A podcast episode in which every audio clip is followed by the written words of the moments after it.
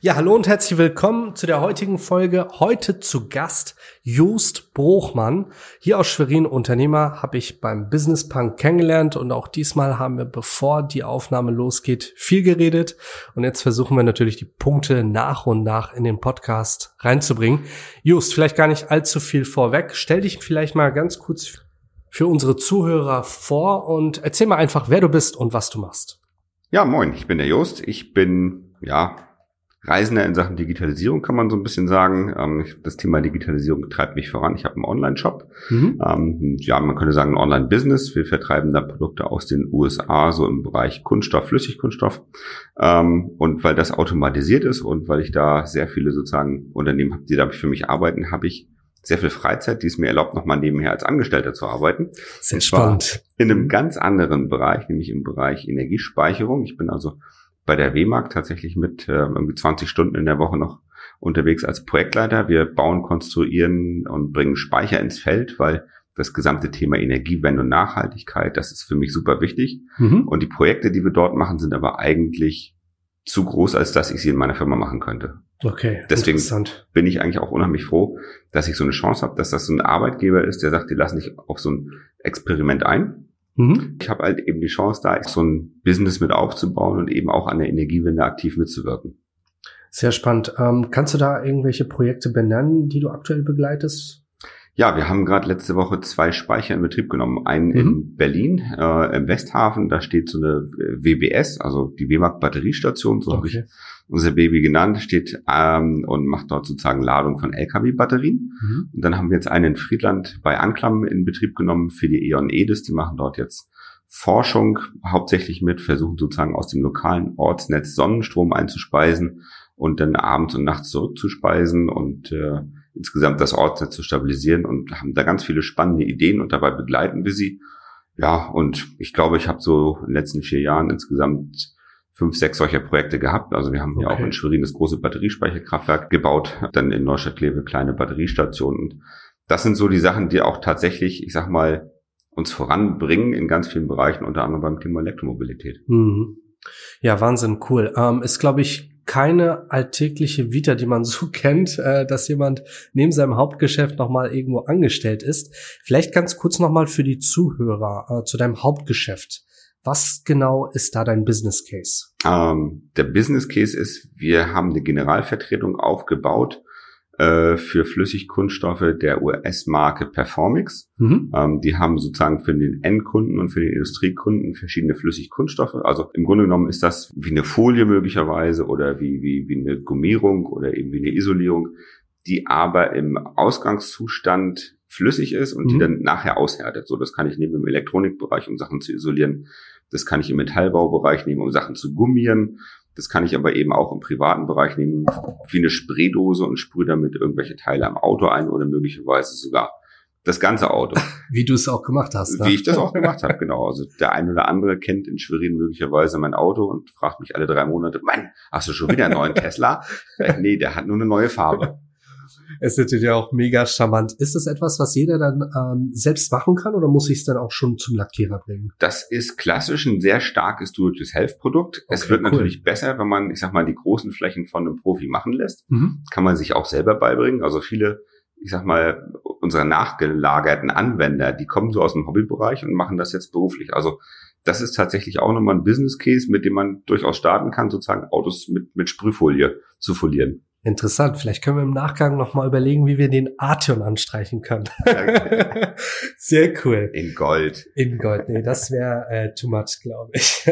ja, wir haben uns erstmalig ähm, beim Business Punk ja kennengelernt. Ich fand die Geschichte ziemlich spannend und dachte mir, ey, den musst du einfach mal ansprechen. Äh, der gehört in dieses Format rein. Ich freue mich auf das folgende Gespräch. Ähm, vielleicht kommen wir einmal zu dem Punkt noch mal äh, zurück. Du hast ja mit deinem Hauptgeschäft dich selbstständig gemacht. Ähm, mit wie vielen Leuten machst du das Ganze?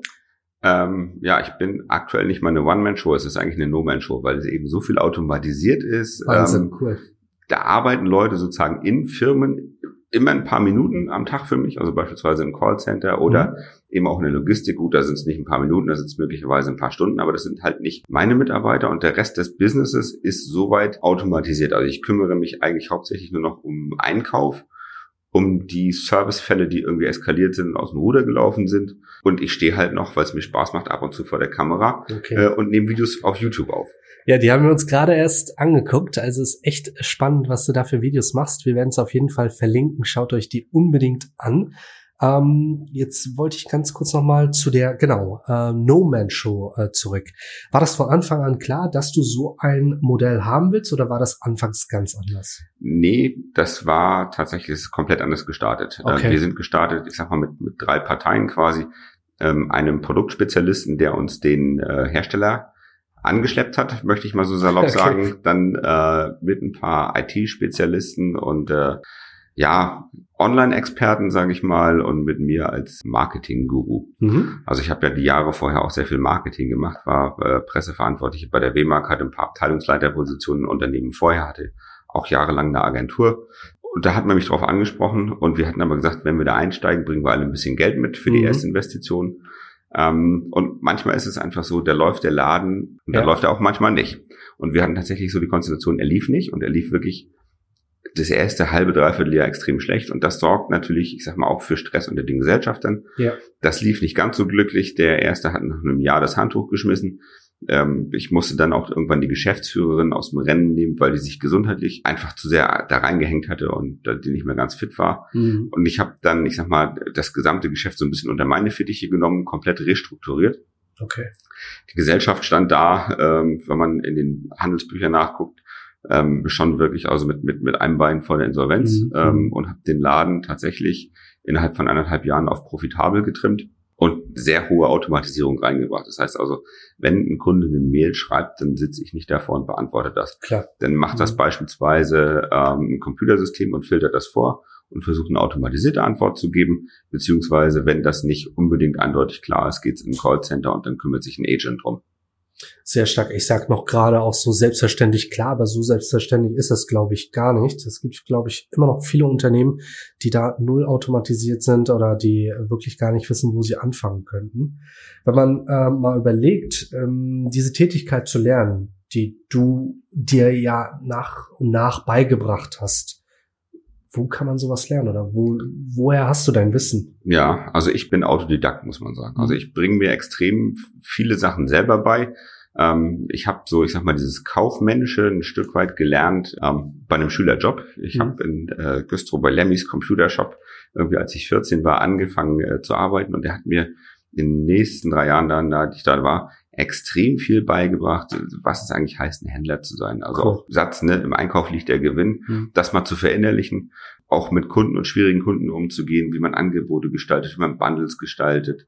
Das sind so die Sachen, die habe ich dort von der Pike auf gelernt, okay. ähm, aber in einem Schülerjob ohne Ausbildung. Dann habe ich eine Ausbildung zum Bankkaufmann gemacht. Ähm, da habe ich gelernt, dass es manchmal ganz schön ätzend sein kann, um 14.30 Uhr festzustellen, dass es noch nicht 16 Uhr ist und du nach Hause kannst. Ähm, ja, das war jetzt, aber das war eben auch wichtig, ich sag mal, fürs kaufmännische mhm. Verständnis.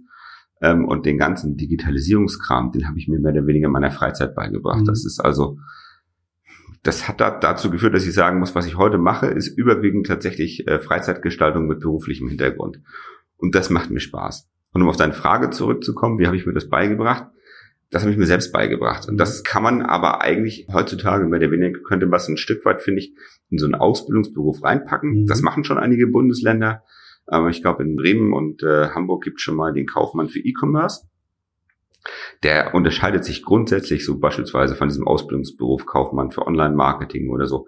Ähm, der ist tatsächlich businessorientierter okay. mit, mit dem ganzen Fokus, den du beim E-Commerce eben brauchst. Einkauf, Verwaltung, Payment, äh, Produktshootings, Warenbeschreibung, das ganze Management.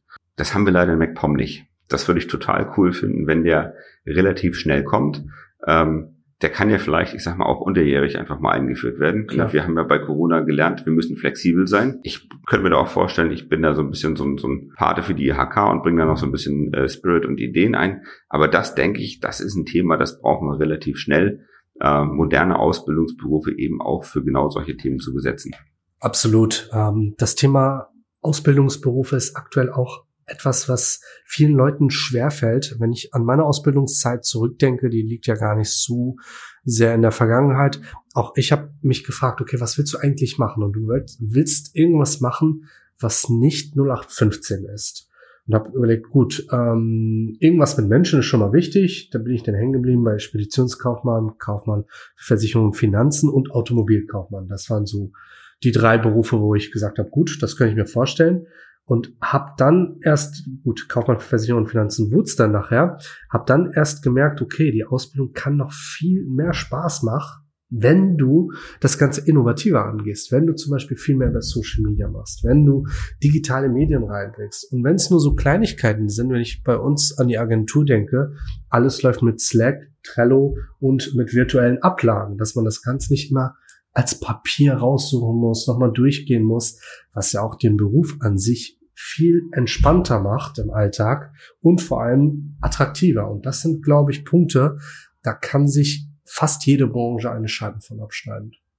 Finde ich auch. Also gerade als du Slack und Trello gesagt hast, das sind ja so Tools, die bedienen ja auch so ein bisschen, ich sag mal, dieses, dieses Gamification. Mhm. Ja, die sind, stimmt. also bevor ich irgendwie mit der Zettelablage durch die Gegend renne und ich musste übrigens als Azubis stundenlang saß ich hin und habe irgendwelche Kontoverträge abgeheftet. Ich habe es gehasst.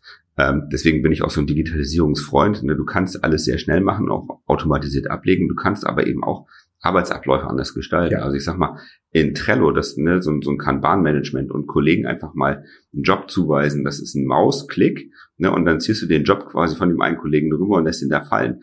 Das ist, das ist irrsinnig. Das, das macht Spaß, ne? Das, das macht auch das Management viel einfacher. Das stimmt.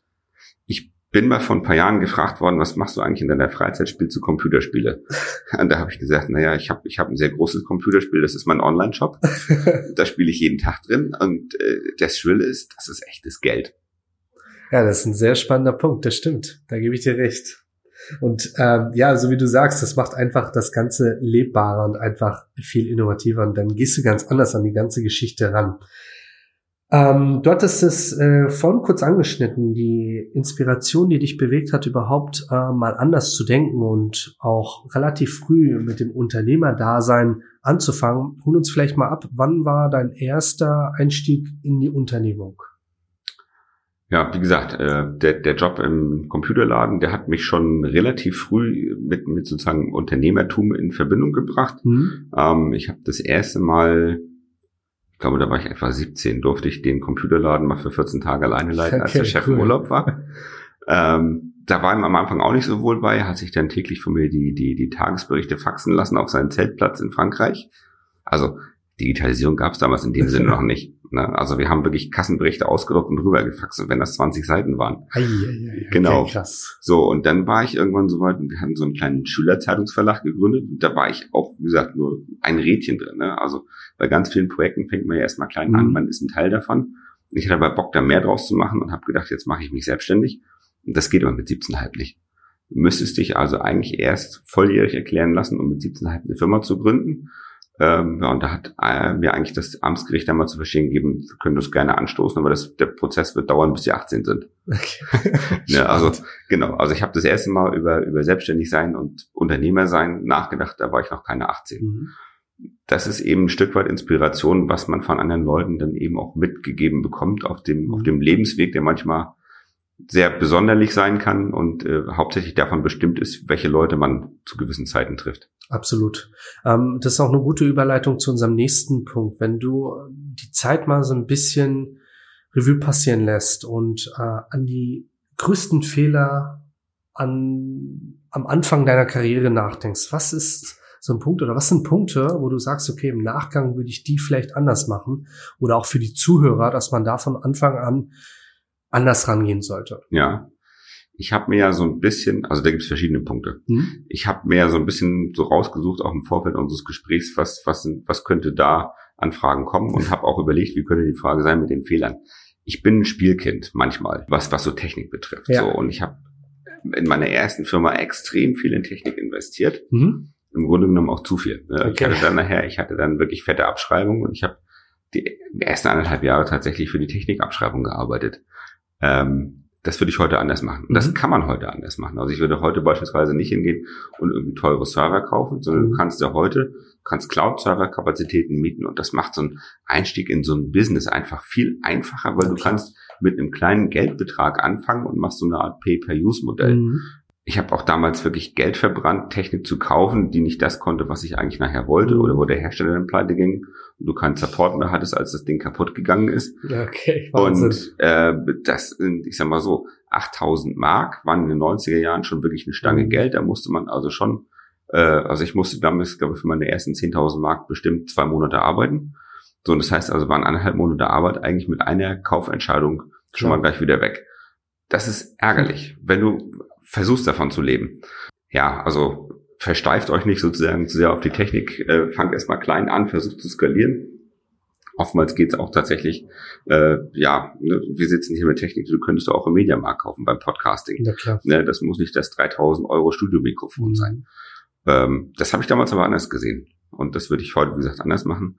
Und du musst aufpassen bei deiner Wahl der Geschäftspartner. Das ist so, wenn du dich gut kennst und, und dich ein paar Jahre kennst, dann mag das funktionieren. Dann hast du aber immer das Risiko, dass diese Freundschaft sozusagen ein guter Geschäftspartner wird oder eben ein, ein äh, äh, guter Partner, den du öfter vor Gericht triffst. Und das willst du nicht. Und deswegen guck dir genau aus, mit wem du das machst und auch in welche Konstellation.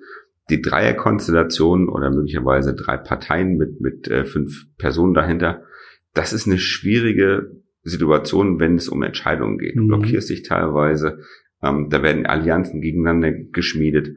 Und das führt oftmals dazu, dass Entscheidungsprozesse unnötig in Länge gezogen werden, dass sehr viel geredet wird, anstatt Entscheidungen zu treffen und den Laden nach vorne zu bringen. Klar. Weil oftmals gehst du nach zwei Stunden Diskussion raus und es gibt keine Entscheidung und du hättest sie aber eigentlich schon vorgestern gebraucht.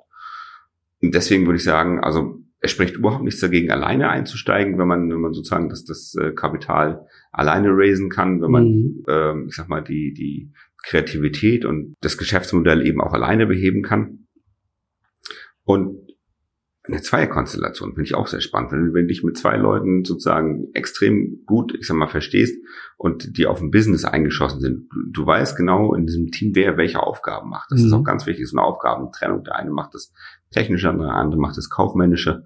Ähm, der eine übernimmt die Personalthemen, der andere übernimmt beispielsweise Einkauf. Ähm, wenn das voneinander klar zu strukturieren ist, dann kommst du nicht ins Gehege. Funktioniert eine Zweiergründung, muss ich sagen, auch immer recht smooth. Ja, okay. Und das war es eigentlich auch schon, was ich mitgeben kann. Also alleine zu starten ist ziemlich cool. Mhm. Ähm, hol dir gerne Hilfe mit rein, äh, lass dich beraten, achte aber eben darauf, dass von wem will ich beraten lässt. Also es gibt ja, wir haben im Vorfeld darüber gesprochen, mhm. es gibt ja diese Leute, die dann eben auch glänzen mit mit irgendwelchen dicken Autos und und äh, dicken Uhren und äh, ich weiß nicht, ob das denn optimaler Businessberater ist, weil der will hauptsächlich, dass du seinen Kurs kaufst. Also Obacht und schau drauf, wer dein Business Coach sein kann. Möglicherweise wirst du aber eben auch, ich sag mal, bei der lokalen IHK fündig. Also ich will jetzt auch gar nicht sagen, dass du da immer ins Internet gehen musst und dir einen teuren Experten holen musst. Manchmal hilft es auch so beispielsweise ne, beim Business Punk Klar, zum natürlich. lokalen Stammtisch zu gehen. Also da ist die Entscheidungsvielfalt doch recht groß. Hör da auf dein Bauchgefühl. Das kann auch gerne mal was kosten. Das will ich gar nicht äh, in Abrede stellen. Aber hör auf dein Bauchgefühl. Du musst ein gutes Gefühl dabei haben, wie auf welchen Rat mhm. du hörst. Ähm, und wenn dir dein Business Coach sagt, deine Geschäftsidee ist vielleicht nicht toll, dann hol dir eine zweite Meinung ein. Und äh, wenn alle sagen, das funktioniert nicht, ja, dann kannst du es eben probieren. Aber dann musst du aber auch mit dem Risiko leben, dass du scheitern kannst. Klar, das ist ein sehr spannender Punkt und ähm, aktueller denn je, wenn ich einfach mal an meine Timeline auf Facebook äh, denke, was ich da an gesponserten Beiträgen für Kurse von bis äh, sehen kann. Es ist ein Riesenmarkt und es ist auch immer die gleiche Aufmache, so wie du es sagst, ne? Dickes Auto, dicke Uhr, äh, direkt erstmal Aufmerksamkeit erzeugen was ja an sich ja nicht verkehrt ist, aber wenn du dann mal wirklich reinschaust und dir denkst, alter Schwede, das kannst du doch so nicht präsentieren. Und das Erstaunliche ist, die Menschen kaufen es. Ja, ich verstehe es auch nicht. Also ich verstehe es tatsächlich nicht. Aber es gibt erfrischend charmante Gegenbeispiele. Katrin Hill beispielsweise ja, mit, mit ihrem Facebook-Business. Ja. Super charmant, super mhm. authentisch, sagt auch, ich mache das nicht alleine, ich habe ein Team dahinter. Mhm. Wir machen jetzt eine neue Challenge, wir machen jetzt einen neuen Launch finde ich extrem cool. Also wenn ich jetzt beispielsweise mein Business auf Facebook ausgerichtet hätte, denke ich, hätte ich mich da auch mal von ihr inspirieren lassen. Aber ich mache tatsächlich meinen Traffic mehr über YouTube als über Facebook. Ja, sehr, sehr interessant. Ja, jeder hat so seine Plattform. Ne? Katrin Hill war übrigens ähm, letzte Woche auch beim Business Punk, als wir im Tisch wieder uns getroffen haben. Ähm, gut, ja, sehr, sehr wertvolle Punkte auf jeden Fall. Und das Thema mit, den, mit ähm, der Technik ist, glaube ich, auch so ein Punkt, wo ich mich so ein bisschen ertappt habe. Äh, wirklich anfangs zu schauen, dass man so viel Technik wie möglich hat. Und wir haben ja jetzt das zweite Büro auch äh, vor kurzem eröffnet, wo jetzt auch schon die Technik nach und nach ankommt, wo ich mich auch im Nachgang so ein bisschen ärgere, weil so ein, gut, jetzt haben wir hier einen Mac Mini stehen, aber ein Laptop zum Beispiel, den kann ich einfach an die Docking Station anschließen, dann brauche ich nur einen. Naja, aber ähm, da kann man es, glaube ich, nie ganz richtig machen. Du hast ja auch drei Mikrofone rumzustehen. Das ist also sehr luxuriös ausgestattet bei dir. Es muss gut sein. gut, ja, aber unheimlich wichtig, absolut. Ähm, Jos, vielleicht ein Thema, was uns Unternehmer ja ähm, doch hin und wieder widerfährt. Ähm, das Thema Antrieb. Es gibt ja Tage, wo es vielleicht nicht so nach Plan läuft oder wo vielleicht ein Zulieferer nicht liefert oder ein Partner sich nicht an die Absprachen hält. Was sind so Punkte, wo du sagst, okay, es läuft vielleicht gerade nicht optimal, aber ich mache trotzdem weiter und nimm mir die Power, um wirklich an meine Vision zu glauben? Ja, das ist das erste Mal, glaube ich, wo du mich so ein bisschen nachdenklich erwischt. Also, ähm, was ist der Antrieb? Also, ich habe total gerne zufriedene Kunden. Und manchmal, wenn du mich eben anrufst, ähm, dann weil ich, weil ich die Hotline rausgeklemmt habe und selber rangehe. Mhm. Und dann denke ich immer gerne vom Kunden, von seinem Problem her. Das ist auch, wenn, wenn ein Kunde anruft und sagt, ich brauche das und das und das und das ist das eigentlich das Richtige, dann sage ich immer zuerst, lassen Sie uns mal darüber reden, was es werden soll. Was mhm. ist jetzt Ihr Problem, was ist die Herausforderung? Und da Lösungen zu finden, das inspiriert mich. Ähm, und das ist eben auch sozusagen nicht, nicht nur quasi in dem Plastik-Business, mhm. wo es oftmals sozusagen um eine technische Applikation geht. Das ist in dem Speicherbusiness genau das Gleiche. Der Kunde kommt und sagt, ja, ich, ich stelle mir vor, ich brauche den und den Speicher in der und der Größe.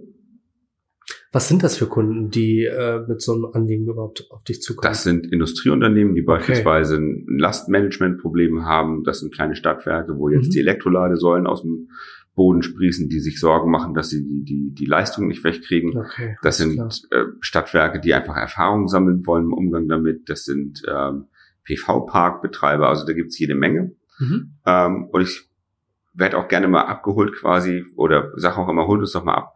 Was ist eigentlich mhm. eure Herausforderung? Was ist das Problem, was ihr lösen wollt? Oder wie ist die Aufgabenstellung? Wo können wir da mithelfen? Und so eine Lösung zu konstruieren, das macht mir Spaß. Das ist ein Teil meines Antriebs. Ähm, und na klar gibt's auch so Tage, da hat man so ein, so ein Hängerchen. Das passiert dir wahrscheinlich genauso häufig wie mir. Ähm, dann habe ich auch möglicherweise die, die Freiheit und mache dann einmal auch Freizeit mhm. und ähm, lass mal dann so ein bisschen den Kopf frei werden. Ähm, oder kann eben auch quasi dann ins nächste Business reinspringen und mich darum kümmern. Ne? Das ist also, manchmal ist es ja so, du weißt nicht, wo der Kopf steht, weil du in, in, in beiden Jobs ähm, sozusagen die Hütte am Brennen hast gucke ich eigentlich das raus, was, was brennt am Licht der Los und worum mhm. muss ich mich jetzt kümmern. So, ähm, das ist ein Stück weit sozusagen das Konstrukt, das ich mir geschaffen habe. Es sind zwei komplementäre Sachen eigentlich und sie machen mir beide Spaß. Und wenn du dem einen sozusagen gerade mal so einen kleinen Motivationsschub brauchst, dann kannst du dir eigentlich das möglicherweise mehr oder weniger aus dem anderen Bereich holen. Mhm. Deswegen finde ich diesen Ansatz, was wir neulich auf LinkedIn geteilt haben, ne, warum eigentlich, um es gut ist, wenn man zwei Karrieren hat. Sehr spannend, absolut.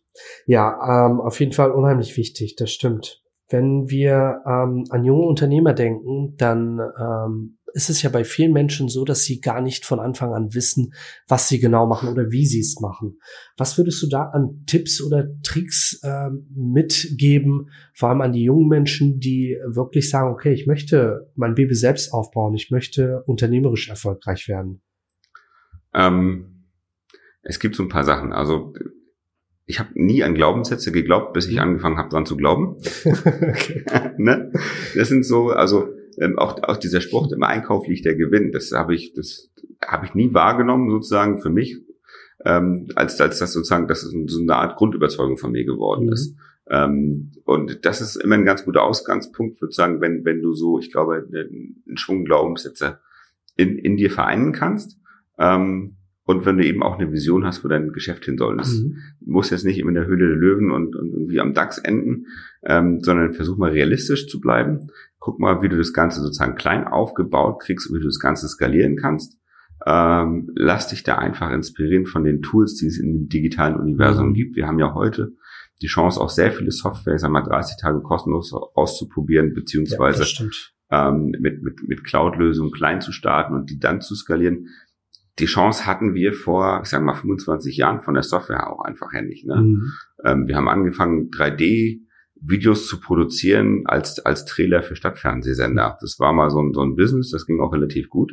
Aber da war die Software einfach mal, um die zu kaufen, 7000 Mark. Wahnsinn, okay. Ende aus. So. Und das kannst du heute, kannst du es 30 Tage kostenfrei mhm. probieren und hinterher mietest du es für 49 Euro im Monat. Ja, das, das gibt dir, das gibt dir viel mehr Gestaltungsfreiheiten.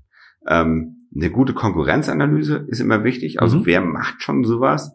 Ähm, wer macht das besser oder wo finde ich jemanden, wo ich glaube, dass, dass ich das besser machen könnte als der? Mhm. Weil im Grunde genommen hat es ja, ich sag mal, nahezu jedes Business schon mindestens einmal gegeben. Copy-Paste ist eine ganz gute Strategie, aber wenn du das Gefühl hast, du hast ein Business, was komplett neu ist, wo du denkst, so, ähm, da bin ich jetzt der, der Burner, dann schau mal, was es in der Nähe an, an Businesses gibt, ähm, guck mal, ob die das nicht vielleicht schon mitmachen und ob dein Business vielleicht, ich sag mal, nur eine, eine Verbesserung von irgendwas anderem ist. Sehr wertvoll, ja. Und das ist aber auch gut. Also wenn, wenn du weißt, mein Business ist eine Verbesserung von dem und dem, mhm. dann guck dir mal seine Geschäftszahlen an.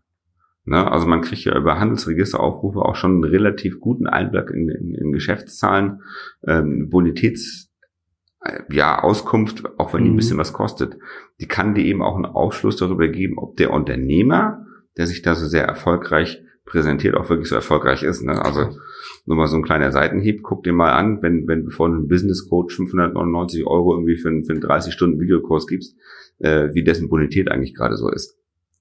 Sehr spannender Punkt, absolut, ja. Ähm, und das machen, glaube ich, die Menschen einfach zu wenig. Ähm, wir googeln heutzutage die kleinsten Dinge, so wie wir jetzt zum Beispiel unsere Mikrofone angeschlossen haben. Wir haben es kurz gegoogelt. Ja, genau. Ne? Ähm, und bei solchen essentiellen Themen tust wieder nicht. Und das ist ziemlich absurd. Also Wahnsinn ja, ja, ich glaube, gegoogelt wird schon ausreichen, aber eben auch dann möglicherweise, wenn man von etwas überzeugt ist, auch mal sozusagen mal kurz innehalten, ja. ähm, versuchen einen Schritt nach links oder rechts zu tun, ähm, aus der eigenen Position sich rauszubewegen und mal gucken, versuchen mit einem anderen Blickwinkel auf die Geschäftsidee, auf diese Perspektive zu gucken. Klar. Das fällt einem selbst natürlich schwer, weil man gerade, wenn man für so ein Thema brennt. Natürlich, ja. Aber das ist unheimlich wichtig, dass du versuchst, mal eben auch aus Kundensicht drauf zu gucken oder du redest mit deiner Familie darüber mhm. und, und, fragst sie, was sie davon halten. Okay, möglicherweise ist die Familie nicht immer so der, der beste Ratgeber. Ne? Also als ich anfing mit meinem ersten Business, haben die auch gesagt, ja, nee, bleib mal bitte bei der Bank. Zum Glück habe ich das nicht gemacht. ähm, und also so ein, ich sag mal, so ein, so ein Roundtable, was wir hier mhm. jetzt gerade etabliert haben mit dem Business Punk, das gibt's ja in ganz vielen anderen Städten auch. Oder Klar. es gibt virtuelle Gruppen bei Facebook. Es gibt, äh, also ich bin beispielsweise sehr aktiv in diesen JTL-Gruppen. Also JTL ist eine Warenwirtschaft. Okay. Da betreibe ich meine Systeme mit. Äh, da kommen auch oftmals so wirklich Anfängerfragen. Ich will mir mal so testweise so einen Shop aufbauen mit dem und dem Business. Ähm, und wenn die Leute dann anfangen, Fragen zu stellen, beantworte ich die auch, weil es mhm. ist cool.